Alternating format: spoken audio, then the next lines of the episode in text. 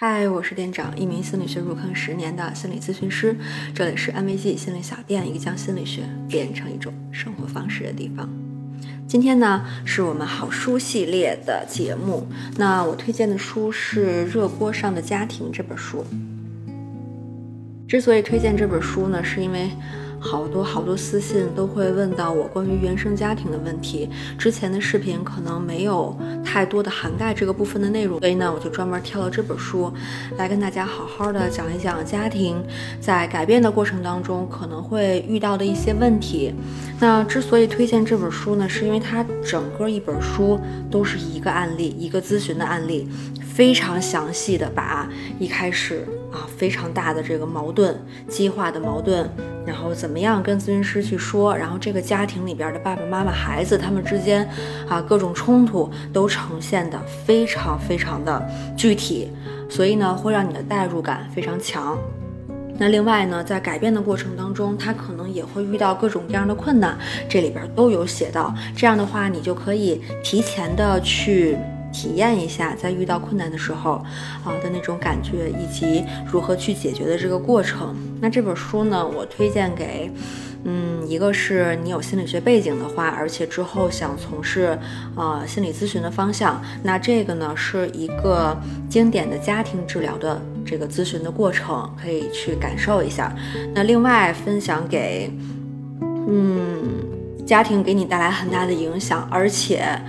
你仍旧非常坚定的想要改变整个家庭的这个状况的糖丸们去看，嗯，不推荐给谁看呢？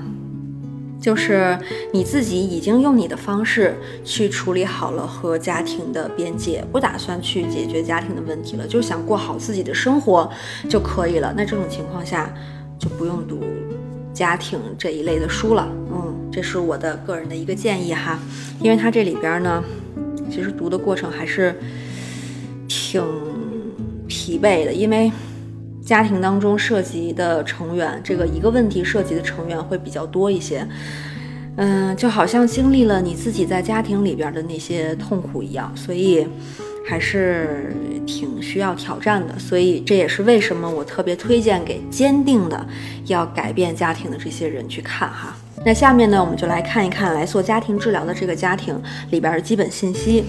嗯，一共有这么几个人哈。第一个人是父亲，金牌律师；第二个人是母亲，脾气非常不好；第三个人是青春期叛逆的女儿，这个女儿叫克劳迪亚。然后这个爸爸妈妈，我们分别就用爸爸妈妈去代替哈。嗯，还有两个。小孩儿是一个是十一岁，一个是五岁还是八岁吧？因为他俩不是这个家庭治疗里边的关键人物，所以我们待会儿聊的时候呢，就只聊这个家庭当中的爸爸妈妈和这个大女儿。呃，另外两个人呢是这个作者和。另外一位咨询师，那这个案例呢是作者的这一个咨询师的朋友，呃，邀请他一块儿来做这个辅助的咨询师，他才进入了这样的一个 case。因为家庭治疗非常非常的复杂，非常非常的有挑战性，所以一个咨询师搞不定啊，两个咨询师互相打配合，可能才能把这个过程坚持下来。他们为什么来咨询呢？这里边呢，呃，这个妈妈。在跟咨询师打电话的时候是这么说的：他和女儿一直吵架，女儿总想着怎么离家出走，然后父母都很替他担心。嗯，还有这个妈妈觉得女儿身上有很多奇奇怪怪的想法，而且他们俩之间的冲突已经蔓延到了家庭成员当中的每一个人。嗯，所以觉得情况非常非常严重了，一定要来咨询把这个问题解决了。但是我们也能看出来哈，首先这里边。好像没有爸爸的存在，嗯，另外呢，妈妈大部分都是在指责女儿的不好，所以，嗯，我们可以看出一个家庭问题的产生，每个人都是有参与的，但是在最开始的时候，肯定都是这个孩子成为了那个。靶子虽然这样对于这个孩子是不公平的，但是如果想让一个家庭都凝聚在一起去解决一个问题，那么一开始呢，肯定是要选择一个大家统一一致认为要去解决问题的对象的啊。这个后边会改变，但是一开始，嗯，他们都是为了这个女儿的问题才来咨询的。但是呢，第一次咨询这个爸爸就没来，他就缺席了。其实这个就是一个很有意思的细节，在咨询当中，任何一个细节都是不能放过的。这个爸爸为什么缺席呢？他在咨询当中缺席，是不是就意味着很多背后的这个想法啊，没有呃公开跟大家去嗯表达的这个想法？嗯，比如说他可能觉得自己去了也没什么用啊，或者说他觉得自己跟女儿的问题是没有关系的。嗯嗯，其实从这个层面上来讲呢，嗯。咨询的缺席，其实就相当于家庭当中的缺席，就相当于整个人生的缺席。因为如果我们就定了是要解决这个女儿的问题，你又不在现场，那这些假设可能都是多多少少有一些影响的。但是怎么会只是孩子的问题呢？怎么会只是他和妈妈之间的问题呢？嗯，一个家庭当中的问题肯定是各个家庭成员都有参与的，只不过说在一开始的时候没有意识到，那这个在后边就会慢慢显现出来。而且最可气的是什么呀？爸爸觉得自己跟这事儿没有关系，妈妈也觉得爸爸跟这事儿没有关系。他们等了很久，爸爸不是没来吗？然后妈妈就说：“为什么我们不能现在就开始啊？那他爸爸可以下次再来吗？”嗯，所以从这个角度上来讲呢。呃，妈妈也助长了他爸爸的不存在感这个事实。那这个咨询师在家庭治疗当中是需要特别有威信，然后对自己的立场特别坚定的，不然根本搞不定这些，呃，复杂的家庭关系。所以呢，咨询师就说了，爸爸也是这个家庭的一份子。如果整个家庭要有所改变，我们需要他的在场，语气非常的坚定。但是呢，这妈妈也不甘示弱哈，就说：“但是问题跟他爸爸没关系呀，而是在女儿的身上，这就是女儿的问题啊。”妈妈的语气很坚定，然后这个过程当中呢，就会有一些争执，呃，双方都会非常坚持自己的看法。这个时候就特别需要咨询师去坚持自己的立场，然后去，呃，树立自己的这个权威性。然后咨询师也没有退让哈，他又继续说。你看，这就是你对这个问题的基本看法。我们认为问题远比你想象的要复杂，也绝对不只是跟克劳迪亚，也就是你女儿有关，而是和你们全家的每个人都有关。然后这个咨询师说完以后啊，然后这个时候咨询师说完以后，就直视这个妈妈啊，眼神也非常的坚定，然后又继续说：也许你们不这么想。当然，我们也不能替你们做决定，但我们确实需要你们全家都在这儿。接下来是一段非常长的、让人窒息的沉默。这个时候呢，母亲的这个语气终于软化下来了啊，但是也是非常不满的，就说：“嗯，你们说起来容易，但是我这个做母亲的却得日夜操心。”然后另外一位咨询师呢，就补充了一下，我觉得这个也特别适合大家在，呃，就是底线被触犯了之后，可以去学习的一种表达方式哈。因为在咨询开始之前，两位咨询师都跟他们说过了，一定要让全家都过来，不然这个咨询是没有办法顺利进行的。嗯。但是他们还是没有让爸爸准时的出现在现场，所以呢，另外一个咨询师就又重申了一遍这个底线，说：“但是你没有搞清楚，如果这个情况真的像你说的那么重要，为什么没有人告诉爸爸，让他一定要过来？我在电话里讲得很清楚，除非全家都到齐，否则我们没有必要面谈。是不是我说的还不够清楚呢？嗯，这个时候，妈妈就。真的彻底泄了气了，嗯，因为确实人家一开始都说好了，呃，妈妈就说，哎呀，你说的很清楚，嗯，是他爸爸没有遵守约定，嗯，那也不能一直在这儿就傻了吧唧的等这个爸爸呀，对吧？那其实，呃，这个争论的过程，爸爸没有出现的这个事实，也是咨询师可以去分析的地方。那咨询师就提供了他的一个解释。咨询师说：“我的看法是，爸爸的缺席并不只是他个人的行为，而是复杂的潜意识在作祟。他是被全家选择可以待在家里的那个人，这样你们就不用全家一起面对这件事情，而且也可以趁机来确认一下我们咨询师要说的要全家参与是不是认真的。所以这里边呢，就把好像看似很简单的爸爸因为有事儿没有准时出现这件事情，嗯，做了一个。嗯，做了一个分析，也能够让他们从更深刻的角度去看待，这绝对不是一个简单的缺席，而是背后有很多复杂的因素。虽然他没有到场，但我们仍旧要作为一个家庭，作为一个整体去分析这件事情。那从这个时候开始呢，嗯他们就觉得哦，咨询师对于这件事情首先是非常认真的，他们一定要全家配合去参与才可以。呃，另外呢，也开始了他们能够更深层次的去思考这个问题的一个一个启动吧。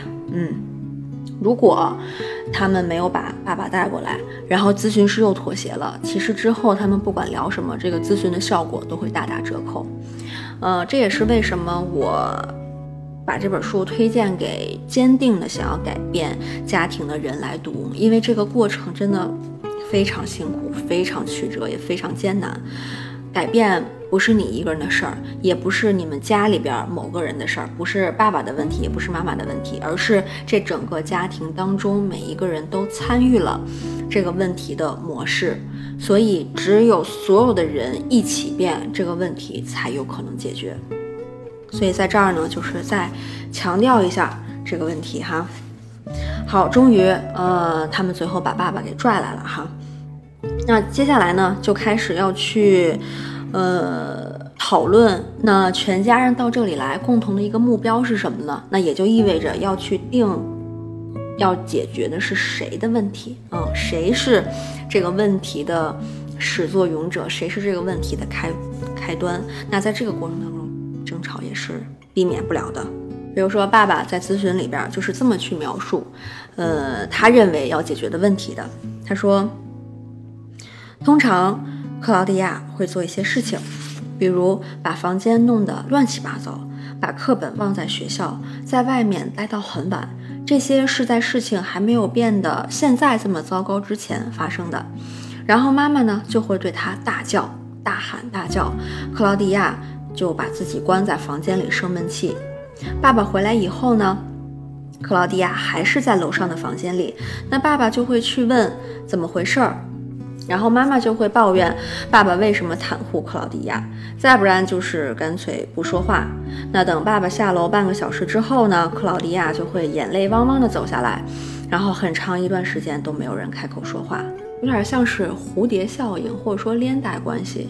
你说克劳迪亚是始作俑者吗？他只要不把家弄得乱七八糟，不把课本弄在学校，好像没有之后的问题。可是，那我们同时也可以问，克劳迪亚为什么会做这些事儿呢？嗯，那他是不是这里边受到了呃妈妈的情绪的影响，或者说妈妈这种强势态度的影响，才要这样做，才要去用这种方式来嗯破坏家庭暂时的和谐，呃，来去惩罚，比如说他在外边待到很晚，去惩罚他妈妈呢？这些都是嗯一环扣着一环，一个原因影响一个原因的，所以没有办法说清楚究竟最最开始的始作俑者是谁。但是我们可以确定的是，现在形成了这样一个稳定的，像一个三角关系的这样的一个问题，那就是克劳迪亚可能做了一些事儿，惹怒了妈妈，然后妈妈呢就会大吼这个克劳迪亚，然后爸爸呢想帮克劳迪亚，妈妈就会抱怨爸爸为什么帮克劳迪亚，所以这三个人之间都充满着冲突，妈妈和女儿之间有冲突，呃，妈妈和爸爸之间有冲突，后来呢，因为妈妈老抱怨爸爸为什么帮女儿，然后爸爸又不帮女儿了，呃，女儿就会体验到一种背叛感，然后他俩之间又有了冲突，相当于这三个人之间稳定的两两之间都有了冲突，那这个问题这个模式就非常的牢固了。大家也可以分析一下自己的家庭关系是不是存也存在这样一种三角模式的关系。那找到这个模式呢，其实就离这个家庭问题的这个本质和核心就很近了。嗯，那我们怎么样去突破这个三角关系呢？因为他们现在事实就是已经形成了三角，你可以把任何一个人作为问题的始作俑者，作为这个问题的开端。可是，就是因为你可以把任何人作为开端，其实任何人都已经不是开端了。我们必须要通过一些其他的方式来把这个三角破除掉。嗯，在这个过程当中，就是在这个家庭治疗的过程当中，会跟妈妈聊，会跟爸爸聊，会跟这个孩子聊。那每个人呢，都会说出一些故事。比如说，在跟妈妈沟通的过程当中，就发现他的这个情绪不是因为呃克劳迪亚不听话。才出现的，可能在很早之前就已经出现问题了。他是这么说的：直到去年之前，我觉得一切都还好。爸爸在外面工作，我照顾这个家和孩子，一切都似乎很顺利。然后陷入了沉思，接着说：也许是太顺利了，然后每件事情都不对劲了。克劳迪亚的事儿使我和他爸爸之间的关系完全崩溃了，我们无时无刻不在争吵。除了互相指责以外，我们也不知道还能做什么。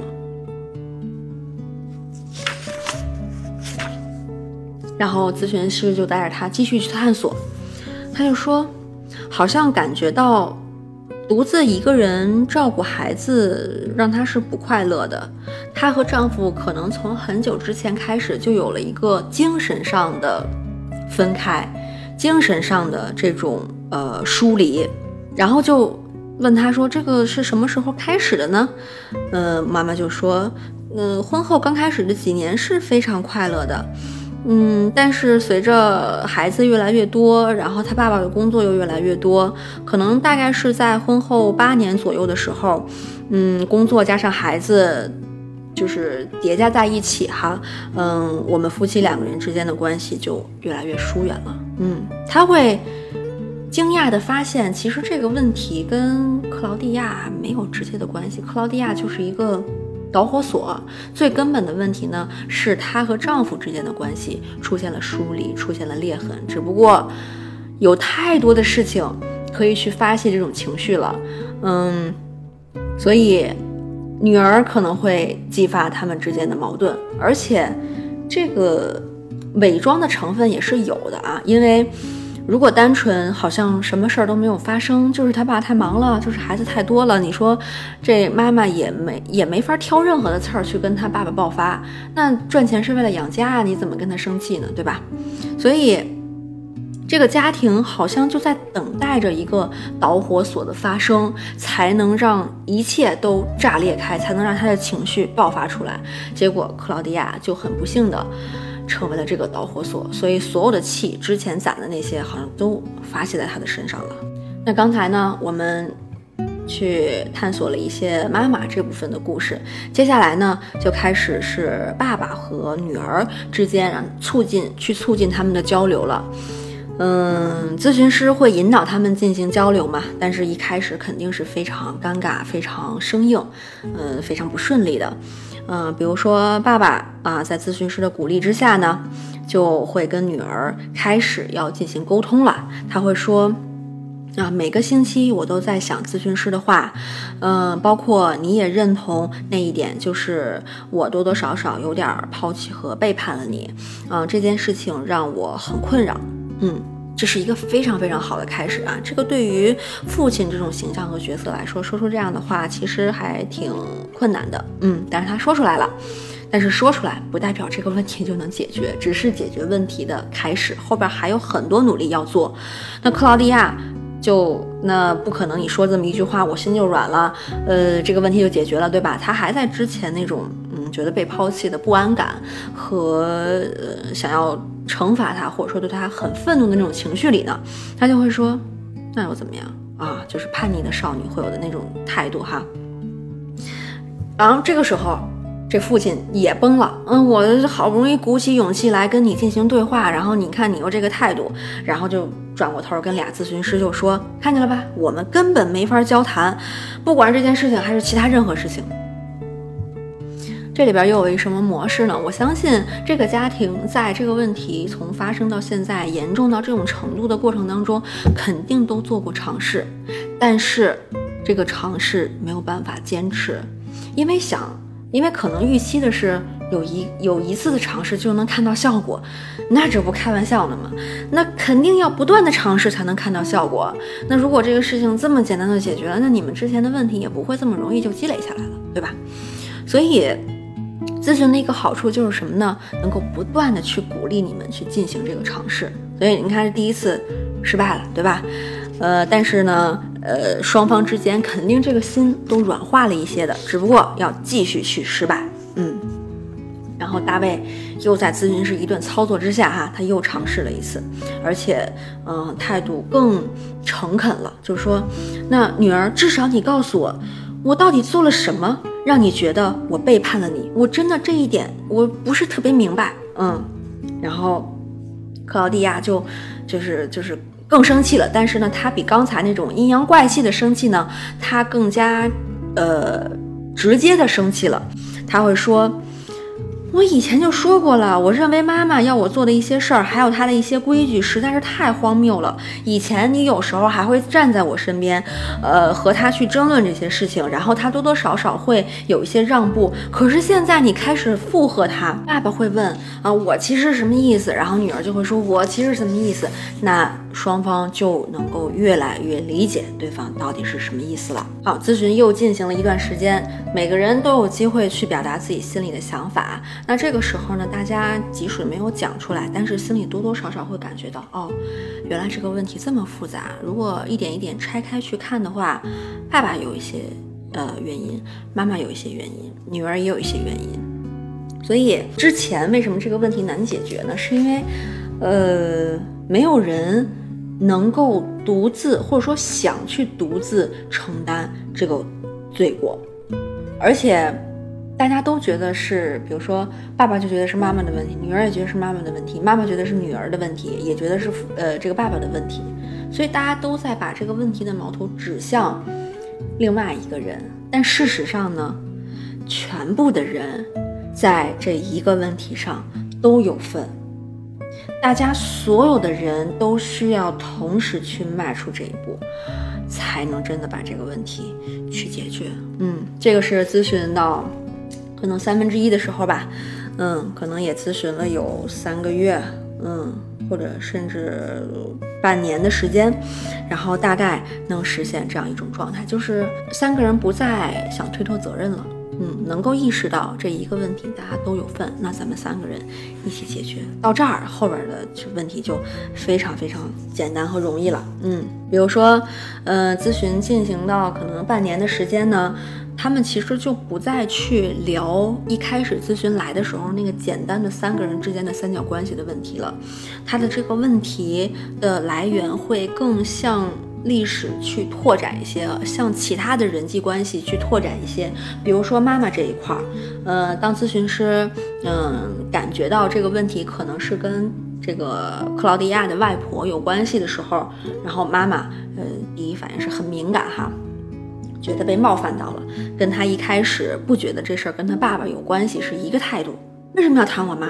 我妈跟这事儿根本没有关系啊！又来一遍，那还是一样的，我们就要让他看到，那这两者之间究竟是有什么关系吗？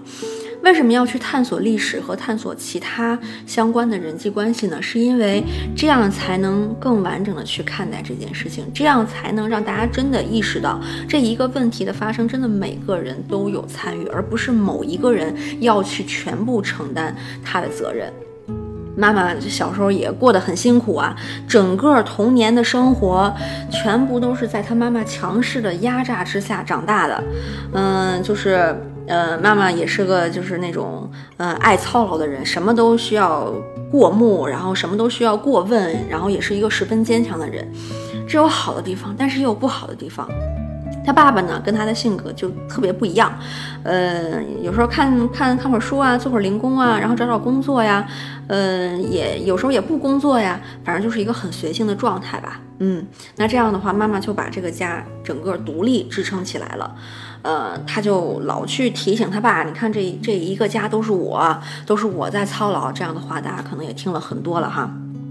所以，嗯，经过这么一番探索呢，妈妈发现。自己好像就像自己的妈妈一样。他虽然不喜欢自己妈妈那个样子对自己，但是他突然反应过来，自己好像就像他妈妈对他那样去对待他自己的孩子。唉一口气儿没喘上来，嗯。所以，呃，这个过程呢，其实就加深了对这个问题的理解。我们就是要把一个问题理解透透的，才能去解决它，不然它永远都是表面上那个样子，其实谁都看不到它的本质是什么，也就完全提不到去解决它了。如果妈妈能意识到，原来自己让孩子感觉到的是曾经自己感觉到的。他这个感同身受一下就出来了，一下就能理解了。嗯，你看，聊完了妈妈这边，又聊爸爸那边，然后都聊了一通之后，最终实现了一个什么样的状况呢？就是，嗯，大家突然理解了为什么，呃，最后就还是回到了妈妈和女儿的这个冲突上。为什么好像只保留了这一个部分？因为如果不是来咨询里边聊的话。呃，和外婆的那些事儿，然后爸爸和妈妈之间那些事儿，然后呃，女儿和爸爸之间那些事儿，其实就是从来不会聊过的。为什么好像这个家庭当中的问题只保留了妈妈和女儿之间的问题呢？是因为大家不约而同的都把这个矛盾当成了避难所，因为爸爸把矛头指向他俩，自己和妈妈之间的关系就不用去解决了，自己和女儿之间的关系也不用去解决了。然后，呃，妈妈把关注力放在这女儿多么不听话上，她自己就不用去面对自己妈妈的问题了。所以，嗯，很很不公平啊！这个女儿和妈妈之间的问题呢，变成了整个家庭的一个避难所。嗯，当然，我们也要看到，嗯，如果不是说能有这样一个机会，让咨询师来从旁去客观的、中立的，用正确的方法去看待这件事儿事儿的话，没有人能意识到，因为这事儿太复杂了，没有学过的人，那怎么可能理解到这一层呢？对吧？好，所有的问题都剖析清楚了，所有的人都知道，哦，这个问题。啊，先是妈妈和女儿之间，再是爸爸和女儿之间，然后又发现妈妈和爸爸之间有问题，然后再往外延伸，妈妈那边也有问题，爸爸那边也有问题啊，反正就是很多问题，这么一个大问题摆在所有人面前，而且达成共识的时候，这个时候我们就可以解决这个问题了。怎么解决呢？这之间是网网状排布的，那一个人就会牵动另外一个人，对吧？那这个。影响就会无休止的，呃，繁殖下去或者遗传下去。这个方法很简单，放弃这种共生依赖的关系，做好独立的准备。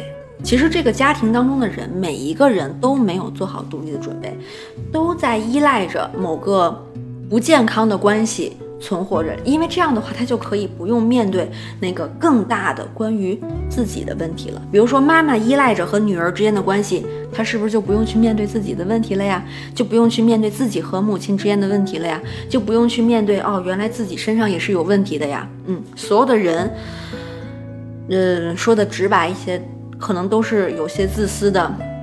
嗯，依赖了，嗯，某个表面上突出的问题，然后去逃避自己本来的问题。嗯，但是因为咨询的这个帮助，他们无处可逃了。这个问题就是一点一点的拆开，每个人都不得不去看得很清楚，他问题就在那儿，每个人都没有办法逃避，只剩下解决了，只剩下改变了。嗯，因为无处可逃了嘛。之前的话，反正谁也不知道。嗯，我是在逃避什么？我是在隐藏什么？谁都不知道。但是现在，整个家庭是透明的，是坦诚的，是嗯直白的，嗯非常清晰的一张图纸，每个人都没法逃了。嗯，所以就开始改变。改变的这个过程也很辛苦啊。一方面呢，是这个小家庭自己内部要去改变。那我们这里边不是还涉及到爷爷奶奶、姥姥姥爷的问题吗？这俩咨询师把祖父母也邀请到咨询里来解决这个问题了。你想，这个工程多庞大呀？这什么样的家庭才能实现这样的一种付出啊？说实话，如果这个家庭愿意为解决一个问题，哪怕大家都认为是孩子的问题，但是愿意为了解决他的问题而聚在一起的话，这个问题我相信最终都是可以解决的。嗯，但是很多情况下是不可能，就是来不了。嗯，这个才是最困难的地方。嗯，所以只要所有的人都能，哪怕只有一次坐在一起去聊这个问题，去为了共同的目标，坦诚的去聊一个问题，都可以解决。所以最难的呀，不是后面这些争吵，不是后面这些，呃，这个。嗯，改变的痛苦，而是最开始是不是所有的人都愿意迈出那一步，才是最重要的。嗯，他们这整个过程花了多长时间呢？经过一年半的奋斗，夫妻两个人的婚姻终于得到了转机。这种生机再现的原因，是因为他们都学会了对自我的接纳。然后发展成了对彼此的接纳。你看这个顺序啊，先是对自己接纳，才能接纳对方。如果你不能接纳自己，你是很难接纳别人的。很多人不是看见有些人特嫌弃、特讨厌吗？啊，那种强烈的情绪，其实是因为自己对自己有怀疑、有嫌弃、有讨厌，才投射到了别人的身上的。嗯，所以呢，他们夫妻两个人先是实现了对自己的接纳，然后实现了对彼此的接纳。嗯，也渐渐的不再依赖咨询师的这个呃咨询了，因为他们自己觉得有信心啊，我们夫妻两个人就可以去解决这个问题了啊，很骄傲的样子。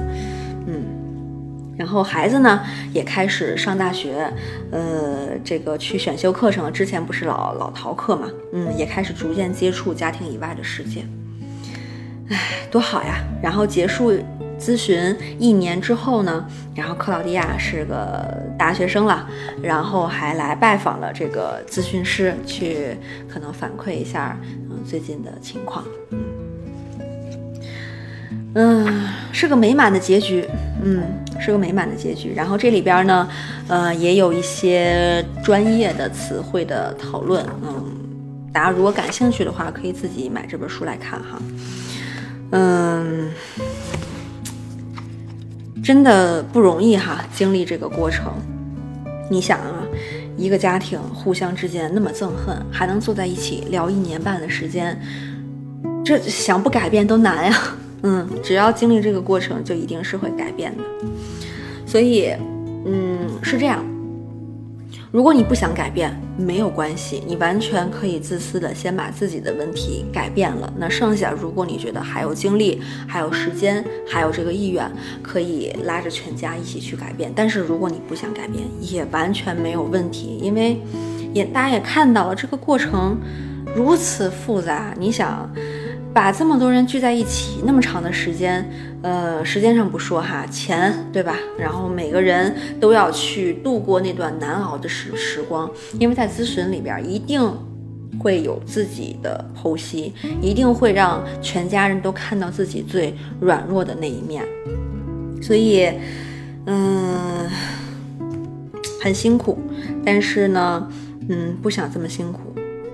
我觉得也没有问题，因为就包括呃有原生家庭的问题，但是自己来寻求咨询帮助的这个过程都很辛苦了，嗯，所以就是再强调一下吧，嗯，千万不要因为呃自己放弃解决了就埋怨自己，就怪自己，嗯，都是可以做的选择，不想解决是一种选择，想解决这本书就是你的选择，嗯。嗯，第一次聊家庭的事儿，嗯，之后呢，我会陆陆续续的推出更多关于家庭方面的视频。之前几乎没有聊过啊，更多的是放在嗯自自我改变这一块儿。但是家庭的问题呢，确实牵扯到方方面面。嗯，我们可以把要解决的是这个深度啊加强一些，实现。真正的改变，嗯，实现更深层次的改变，这也是做这期节目，嗯的一个一个希望和期待吧，嗯。好，那今天呢，关于这本书的介绍就到这里啦。还是到我们最后的送书的环节，嗯，送给两个糖丸，一个是用最快的速度又最好的总结，呃，然后就是点，我就参考大家的点赞数了啊，点赞数最高的课代表啊，可以获得这本书。那另外一位小伙伴呢，就是，嗯。提问我就不再倡导大家去提问，大家的提问有很多好的提问，那我还是特别想鼓励一下那些呃用自己的经验也好，或者说用这本书上的知识也好，去很认真、很耐心去回答其他糖丸问题的呃那些小伙伴，嗯，我会从中挑选一个回答的比较好的，嗯嗯，然后送出呃这本书。嗯，另外呢，也欢迎大家来关注呃安慰剂的公号。呃，也是同名的安慰剂心理小店，然后后台回复“心理学好书”可以获得今天视频的文字版。嗯，另外呢，大家也可以关注我们的微博“安慰剂心理小店”，同时加入我们的超话，也是安慰剂心理小店。嗯，我每个月月初的时候或者月末的时候都会把这个月的书单都放出来。嗯，八月份的书单我已经放出来，大家可以去找找看，应该能找到，一共四本书啊，都是非常非常好的书。最后呢，别忘了我们每周六下午，嗯，时间稍微调整一下啊，十二点五十五的时候有这个直播，嗯，然后每周四，嗯，会有一个回答大家提问的短视频，然后每周六呢有一个读书的长视频，嗯，好，那今天我们就到这里，嗯，下周见。